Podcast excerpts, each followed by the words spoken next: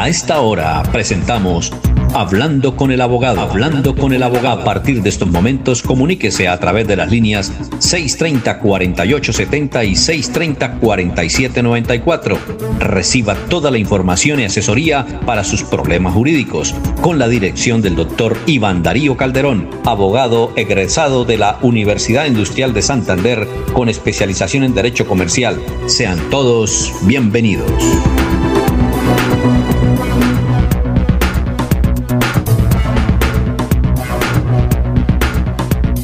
Muy bien, seguimos hablando con el abogado. Estos son los teléfonos para que la gente nos llame. Son 630-4794, 630-4870. La oficina del doctor, previo llamada. Está en la calle 34, número 1049, oficina 306, edificio Rovira Plaza. Y el teléfono para después de las 8 de la mañana lo contesta el doctor, el 307 300, luego el número 7, 4 veces 6 y 37. Y también nos pueden hacer eh, esas preguntas por el perfil de Radio Melodía en Facebook. O si no, por el de Alfonso Pineda Chaparro ahí en Messenger nos pueden hacer las preguntas. Doctor, tenga usted muy, pero muy buenos días. ¿Cómo se encuentra? Hola, muy buenos días, Alfonso. Un saludo muy especial a usted y a todos los oyentes que hasta ahora están con nosotros en la sintonía de Radio Melodía. Como siempre, un placer estar aquí con el fin de resolver las inquietudes sobre temas de derecho que son de utilidad y de actualidad para todos nuestros oyentes. ¿Teníamos tarea o no? No, Alfonso, no, no teníamos tarea. Si hay unas preguntas que tal vez usted me va a hacer ahorita en la ronda de preguntas, pero como tal no teníamos. Muy bien, ¿y cuál es el tema del día? Bueno, Alfonso, el tema del día es que vamos a hablar del régimen especial que tiene la fuerza pública, ¿sí? Entendiendo pues la fuerza pública respecto al tema pensional, Alfonso, eh, respecto de lo que es eh, las fuerzas militares, que es el ejército, la fuerza aérea y la fuerza armada, y la Policía Nacional, ¿sí? Porque hay que hacer esta distinción. Se habla de fuerza pública incluyendo a la policía, a pesar de que no es una fuerza militar, porque estas constituyen, ¿sí?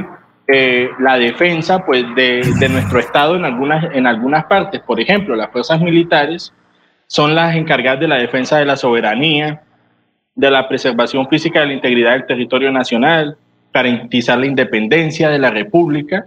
Y pues la Policía Nacional es más bien un cuerpo armado que, que es de naturaleza civil, sí, que está a cargo pues del, del Estado de la Nación, pues cuyo papel fundamental es mantener las condiciones necesarias para el ejercicio de los derechos y libertades públicas. Entonces, a pesar de ser diferentes, integran la fuerza pública y tienen algunos regímenes que son, que son especiales y son conjuntos. En este caso, por ejemplo, el régimen prestacional y pensional respecto de la fuerza pública.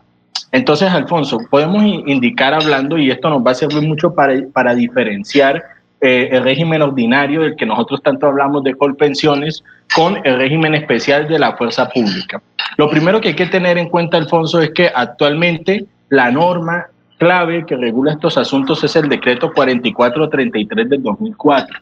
Este es el decreto que determina el régimen pensional y prestacional de eh, todos los miembros de la fuerza pública. Entonces, hay que tener en cuenta lo siguiente. Lo primero que hay que manifestar, Alfonso, es que ellos no tienen una pensión de vejez como tal, como se maneja en el régimen de prima media, sino que ellos tienen es una asignación de retiro que hace las veces pues, de la pensión de vejez que nosotros conocemos normalmente. ¿Qué requisitos se necesita para que un miembro de la fuerza pública eh, tenga derecho a solicitar la asignación de retiro? Pues hombre, Alfonso, de acuerdo con el artículo 15 del decreto que ya cité, eh, cualquier miembro de la fuerza pública que lleve 25 años de servicio ya va a poder solicitar eh, de forma voluntaria la asignación de retiro. Es decir, una persona que sea miembro de la fuerza pública que lleve 25 años al servicio de la institución, indistintamente de la edad que tenga, puede solicitar la asignación de retiro, lo que equivaldría a la pensión de vejez que nosotros conocemos. Entonces, fijémonos que acá hay una diferencia muy importante respecto del régimen ordinario, Alfonso, porque nosotros necesitamos para pensionarnos la edad y las semanas. Necesitamos 1.300 semanas y necesitamos, eh, y necesitamos 62 años en el caso de los hombres. Mientras que acá, si una persona ingresa a los 20 años a la Policía Nacional o a las fuerzas militares, Eh, a los 45 años, indistintamente de lo que pase, esta persona tendrá la posibilidad de solicitar su asignación de retiro. Hay algunos miembros también, Alfonso, de las fuerzas militares que pueden solicitar su asignación de retiro no a los 25, sino a los 20 años, que son las personas que son llamadas a, calificar servicios, las personas eh, que han sido retiradas de forma discrecional o aquellas personas que sobrepasan la edad máxima correspondiente al grado que ostentan. Entonces, en esos casos excepcionales, eh, ellos podrán solicitar la asignación de retiro a los 20 años. ¿Sí? Entonces, acá hay que hacer una claridad que es muy importante, Alfonso. Este decreto eh, fue un, que unificó el régimen eh, prestacional y pensional de las fuerzas militares, de la fuerza pública en general, incluyendo la policía, eh, se hizo en el año 2004, al 30 de diciembre del 2004. ¿Qué significa? Que las personas que estén vinculadas a las instituciones de la fuerza pública antes del 30 de diciembre del 2004 se le aplica otro régimen totalmente diferente al del decreto 4433. ¿Cómo es el régimen para ellos, para las personas que se vincularon antes del 2004 a la fuerza pública? Pues eh, eso lo que hace, Alfonso, es que baje, eh, baje el número de años de servicio. ¿Por qué? Porque ya no son 25 años, sino 20 años de servicio para que la persona solicite la asignación de retiro. Entonces eso es un tema muy interesante, Alfonso, porque todas aquellas personas de la fuerza pública que nos están escuchando el día de hoy deben tener conciencia de que no necesitan ni edad ni semanas cotizadas, sino que necesitan es solamente un tiempo de servicio, en este caso las personas que ingresaron después del 2004 de 25 años y las personas que ingresaron antes del 2004 de 20 para solicitar su respectiva asignación de retiro. Eh, respecto a la pensión de invalidez y de sobreviviente, Alfonso, pues cuando se trata de pensión de invalidez y de sobreviviente, ahí sí podemos hablar de pensión, ¿sí? Son, eh, son asignaciones que están a cargo del Ministerio de Defensa Nacional, ¿sí? Y también pues de la Policía Nacional en el caso de las pensiones de invalidez y de sobreviviente. El caso de invalidez se puede presentar, Alfonso, cuando los miembros de nuestra fuerza pública están en actos de combate o en actos meritorios de servicio para el caso de los policías. ¿Qué significa esto? Que si alguna persona, algún miembro de la fuerza pública es, eh, es, eh, fallecido eh, o ha fallecido como consecuencia de un acto de combate, un acto meritorio, hay derecho a la pensión de sobreviviente en cabeza de los beneficiarios, pero si estos quedan vivos pero con secuelas de carácter permanente que superen el 50%, inmediatamente eh, pueden hacer los trámites necesarios para que les designen la pensión de invalidez. En ese caso, pues sí, la diferencia desde lo estrictamente eh, conceptual no es muy diferente al régimen ordinario que nosotros tenemos. Y pues ya finalmente, Alfonso, para, para darle pues terminación a este tema, es importante mencionar que eh, la asignación de retiro de las fuerzas militares está en cabeza de la caja de retiro de las fuerzas militares, que es el CREMIL, ¿sí? Mientras que la policía cuenta con una caja de sueldos de retiro de la Policía Nacional, que es CASUR. Estos son los fondos que se encargan de el tema del dinero de las asignaciones. La verdad, Alfonso, este tema es muy bonito, muy interesante, pero es bastante extenso y desgraciadamente el tiempo no nos alcanza. ¿Sí? Para poder, pues, eh, adelantar todo, porque esto es como un, un, viso general de lo que es este régimen especial y pues agradecerle sobre todo a, a, Humberto, que hasta ahora nos está escuchando, eh, que ya también es retirado de la policía, que nos colaboró para suministrarnos la información. Entonces, cualquier duda o inquietud, pues ya sería después de las 8 con los miembros de la fuerza pública que tengan alguna duda. Muy bien. Los oyentes se pueden comunicar a los teléfonos 630-4794, 630-4870. Pregunta. Dice, pregúntele al doctor si una inmobiliaria puede cobrar 10 mil pesos por generar el recibo para pagar en el banco. Pregúntele si una inmobiliaria puede cobrar 10 mil pesos por generar el recibo para pagar en el banco, doctor. Bueno, Alfonso, legalmente eso no está regulado, ¿sí? No, no se establece que es obligatorio. Lo que pasa es que muchas inmobiliarias lo que hacen en estos casos es eh, aprovechar, digamos, esa, esa situación para cobrar algunos sobrecostos o algunos gastos que ellos consideran necesarios. En este caso, gastos de papelería, ¿sí? Eh, que pues ellos cobran o incluyen dentro de los costos que ellos manejan, pero como tal, a, a la luz de la ley, no es ni obligatorio, ¿sí? no es obligatorio imponer esta, esta situación, ni tampoco eh, si ellos quieren no incluirla, pues lo pueden hacer perfectamente. Digamos que es una facultad discrecional de la inmobiliaria en la que usted está. Muy bien. Eh, dice Joana, a raíz de una entrevista que hicieron esta mañana en el noticiero sobre una señora que está buscando a su mamá biológica, eh, tengo un caso de una prima en la ciudad de Cali y quisiera preguntarle al doctor lo siguiente. Mi prima, eh, cuando nació hace 30 años, pues los padres biológicos tuvieron que regalarla y la entregaron a través del bienestar familiar a otra familia y esa familia, pues, em, era una familia modesta. No era que tenían eh, mucha plata. Y la familia modesta, pues eh, mi prima creció por esa familia modesta, pero ahora, hoy en día, la familia biológica que vive en otra ciudad en Bogotá, mm, trabajaron mucho y consiguieron mucho dinero. Ahora, pues la familia biológica cosas de la vida, dice aquí doña Joana, tiene mucho dinero. Y yo le digo a mi prima que, pues, aunque no está padeciendo hambre, que aproveche, eh, porque es familia biológica. Ella no me dice nada. ¿Qué se puede hacer ahí, doctor? Sí entendió la pregunta, ¿no? Claro, Alfonso, y eso es un caso muy recurrente, ¿sí? ¿Qué sucede en algunos casos? Lo que, lo que manifiesta el oyente, que la persona por una necesidad económica eh, ve la necesidad de dar a su hijo o a su hija en adopción y con el paso del tiempo estas personas ya pues mejora su situación económica. Entonces, para todos aquellos oyentes, hijos de, digamos, que conocen de la existencia de sus padres biológicos y quieren tener los apellidos de ellos o quieren tener los derechos patrimoniales que trae consigo la afiliación existente entre el hijo y los padres, tienen que iniciar un proceso que se llama investigación de la paternidad.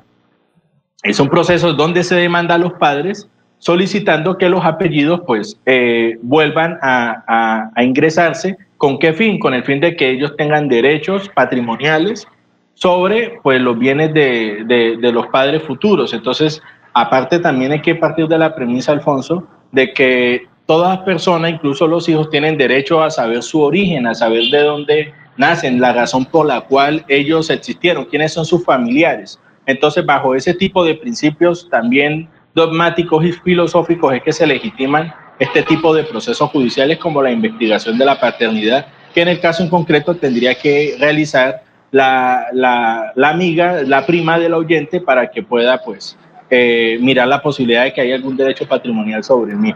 Sí, pero, pero sí puede, es decir, y los padres eh, actuales, los de adopción, ¿qué quieran a decir? ¿Tienen que dar un permiso? Pues si se trata de una persona mayor de edad, pues ella tiene derecho a saber cuáles son sus orígenes, ¿sí? Entonces ahí en esos casos, Alfonso, lo que toca es analizar la situación, ¿sí? Para pues indicarle al oyente qué es la mejor opción, pero definitivamente ella tiene derecho a solicitar la investigación de la paternidad en caso pues de que ella siempre desconoció eh, cuál era el origen de sus padres. Ah, ya, sí, pero, eh, pero ella está bien por, la, por parte de la herencia, ¿no? Hay que analizar ese caso. Pero sí lo puede Hay que analizar el... Sí, eh, en algunos casos se puede hacer, tocaría pues saber, tener más información respecto del caso para poder dar una respuesta más concreta. Bueno, otra señora dice del barrio Chapinero de Bucaramanga, dice que mm, su hija hizo mm, un acuerdo de alimentos con el padre que se fue, pero le cumple de vez en cuando. ¿Y ahí qué se puede hacer? Bueno, Alfonso, cuando se presentan este tipo de incumplimientos y que estos incumplimientos se encuentran plasmados en actas de conciliación, la, persona, en este caso nuestro oyente, tiene dos opciones. Está la opción de iniciar un proceso penal por inasistencia alimentaria, porque pues esta persona se ha sustraído de forma injusta pues los alimentos eh, y sin ningún tipo de, de justificación que amerite eh, que fuera eximido. La otra opción que tiene es que si esta persona tiene propiedades o tiene dinero que embargarle, uno puede iniciarle un proceso ejecutivo de alimentos con el fin de embargar sus cuentas, embargar sus propiedades, hasta que él responda por los montos adeudados. Ah, bueno, perfecto. Aquí un señor dice, eh, me robaron en Metrolínea. hace 15 días. Yo puedo demandar, aunque no fue Metrolínea, sino pues un delincuente que se metió en el, en el bus, ¿yo puedo demandar a la empresa Metrolínea por no brindarme la seguridad? Bueno, ahí toca analizar el caso, Alfonso, analizar el caso porque a veces hay circunstancias que son eximentes de responsabilidad en el caso, pues en favor de la empresa de Metrolínea, eh, debido a que eh, puede ser un hecho que es ajeno a ellos, ¿sí? Que es un, un hecho ajeno, ellos de pronto dan la garantía dentro de las zonas en donde las personas esperan para el tema de, de, esperar el bus, pero ya dentro de, del bus pueden ocurrir circunstancias que, que puedan hacer que Metrolínea pues exima de responsabilidad, pero habría que analizar el caso en concreto, a ver si cabe algún tipo de responsabilidad por parte de la empresa, no garantizar la seguridad de, una forma mucho más idónea. Y además si fue mucho el robo que para que se comunique con usted, claro. yo le di el teléfono 300, el 7, 4S6 y el, eh, y el 37 para que le comente el caso porque... Claro, y es muy importante, Alfonso, que, que presente la respectiva denuncia o bueno, que nos llame y nosotros presentar la respectiva denuncia en la fiscalía para que empiecen a hacerse las respectivas investigaciones. Aparte, Alfonso, el tema de las grabaciones y todo eso es muy importante. Recordemos que muchas empresas eh, tienen la posibilidad de grabar los momentos, pero esas grabaciones no son eternas, ellos la tienen por un tiempo limitado. Entonces, si la persona presenta una denuncia a los tres meses, a los cuatro meses, ya es probable que no haya ni siquiera pruebas de, este, de, grabaciones ni videos del momento en que se cometió el hurto, entonces es una prueba menos. Entonces sería muy bueno que cuando la persona es víctima de estos actos, pues presente las denuncias de forma inmediata para que la fiscalía pueda actuar rápidamente. Eh, Alcida dice que nos escucha en cabecera, gracias, en la carrera 40, y tiene esta pregunta, autor, ¿están permitidas las armas traumáticas para tenerlas? Bueno, eh, las, las armas, disculpe, es que no le escuché bien la última. Armas traumáticas. Hay que decirle a los oyentes que las armas traumáticas son las que uno las acciona y deja sin acción al, al, al oponente.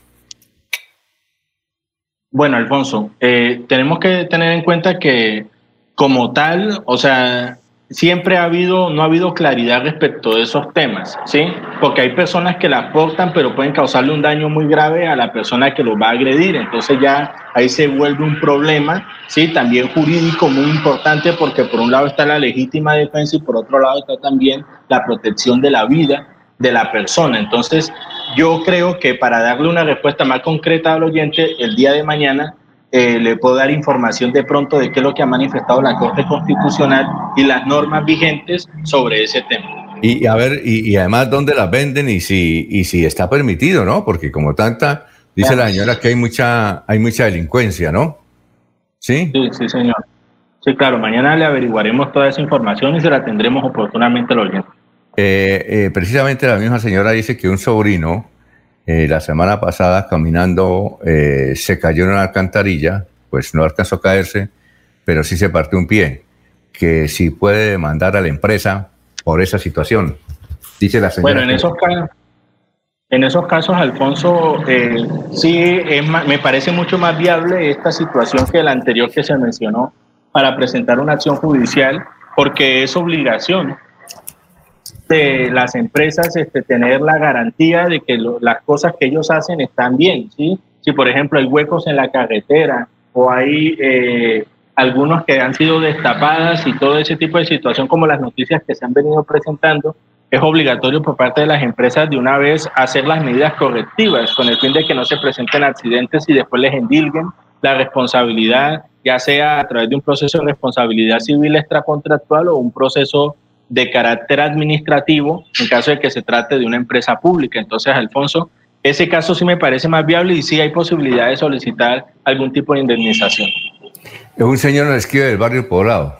Dice que durante el día funciona un casino y durante la noche discoteca y que eh, pregunta a qué entidad se puede hacer esta denuncia con videos y todo.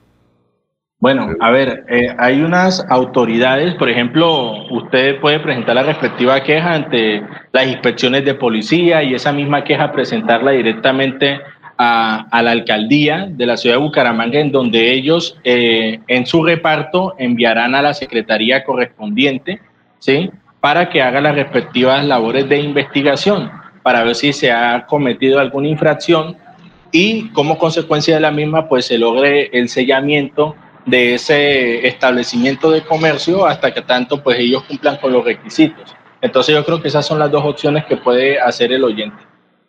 Eh, una cosa, ¿a qué, a, qué, oficina? Por ejemplo, en Girón, el barrio Poblado, ¿en qué, ¿en qué, oficina? Bueno, si es para Girón, me tocaría, Alfonso, revisar, ¿sí? Entonces también para mañana le diría al oyente en qué secretaría es la, qué cartera es la encargada de ese tipo de, de temas. Entonces, anote, anote, doctor, para que mañana tenga esas dos, dos inquietudes para que no se nos olvide, ¿no? Sí, claro, no. Mañana al oyente el tema de las armas traumáticas y el tema de la cartera, de qué, ante qué entidad de la, del municipio se puede solicitar esas respectivas quejas por el caso que comenta el oyente. Eh, eh, eh me escribe otro señor, dice, eh, eso de las inmobiliarias que están cobrando hasta 20 mil pesos por generar el recibo para pagar en el banco, yo no lo pagué. le aconsejo a quienes están afectados así que no paguen ¿Se puede hacer así entonces, doctor? No, es que una pregunta, una de las primeras preguntas dice, pregunte si una inmobiliaria puede cobrar 10 mil pesos. Usted dice que eso está, no está reglamentado, sin embargo lo están haciendo. Este señor dijo que fue una inmobiliaria y casi le cobraron que 20 mil pesos. Dijo, no, yo no lo pago. Y demándeme y le entregaron el recibo. Que si pueden uh, actuar de esta manera. Pues sí, Alfonso, vuelvo y le digo, como eso no se encuentra regulado, no es ni obligatorio ni por parte del arrendatario ni por parte del arrendador ese tipo de manifestaciones. Entonces ellos tienen que ponerse de acuerdo con eso. Y si la inmobiliaria accede a que no va a recibir ningún tipo de pago por ese tipo de documentos, pues no pasa absolutamente nada. Se puede actuar de esa forma. Bueno, una señora aquí que nos escribe de mi hija, mi hijo perdió la tarjeta de identidad y tengo un calvario. No sé cómo hacer porque nadie me para bolas. ¿A dónde debo ir? Pues Alfonso, ella debe acercarse a la registraduría para pues solicitar el duplicado. Sin embargo, recordemos que por el tema de la cédula electrónica que ahora ya está en vigencia, es importante también mirar la posibilidad de que en la página de la registraduría eh, se tenga pues se, se, tenga acceso para hacer el trámite de forma digital. Le escucho al fondo una como una actividad, alguna actividad, ¿sí? Sí, señor. Sí, señor. Ah, bueno, perfecto. Eh, finalmente, eh, cuando uno quiere hacer esta, señor, cuando uno quiere adoptar un niño o una niña, ¿qué trámite se debe hacer y si es muy costoso? Bueno, Alfonso, el trámite que se debe hacer, eh, se debe hacer primero que todo ante el Instituto Colombiano de Bienestar Familiar. Este trámite no tiene ningún tipo de intermediario hay unos requisitos, obviamente, que toca cumplir, son varios. Primero, pues debe tener una capacidad económica que sustente, pues, eh, la posibilidad de que usted pueda mantener a un, a un, niño. Usted debe tener una, una idoneidad moral, una idoneidad social, en donde el Comité Interdisciplinario del Instituto Colombiano de Bienestar Familiar hace una serie de pruebas en la que miran y determinan si esta familia es idónea para solicitar o para que le sea entregada en adopción pues una, un, niño, ¿sí? Entonces, esos criterios se hacen ante el Instituto Colombiano de Bienestar Familiar. Son muchos requisitos, Alfonso, pues yo en estos momentos no me acuerdo de todos, porque eso está en el Código de Infancia y Adolescencia. ¿sí? ¿Será que para mañana, anótelo para mañana como tarea? Tiene tres tareas. Bueno, también. Sí, sí, sí. No, está perfecto. Me gusta porque los oyentes, Alfonso, hacen que uno constantemente renueve conceptos y pues tenga la información al orden del día para que cualquier persona que tenga la necesidad de saber, pues uno pueda ayudar. Ah, bueno. Eh, doctor, sus redes sociales. Sí, me pueden ubicar Alfonso Niván Calderón, abogado en Facebook y en Instagram, y pues después de las 8 el número telefónico que ya hemos mencionado. Entonces, eh, no está de más decirles que tengan un excelente día, que se sigan cuidando y pues eh, nos veremos mañana, Dios mediante. El teléfono, el teléfono que dice el doctor es el 300 y luego el 7, 4S6 y 37. Muchas gracias. Se sigan en melodíaenlínea.com y 1080m. Adiós. Los invitamos a una próxima emisión de este su programa Hablando con el abogado. Hablando con el abogado. Comuníquese durante todo el día con el doctor Iván Darío Calderón al celular 300 766 6637 300 766 6637. Agende su cita y reciba la solución a su problema jurídico. Gracias por la sintonía.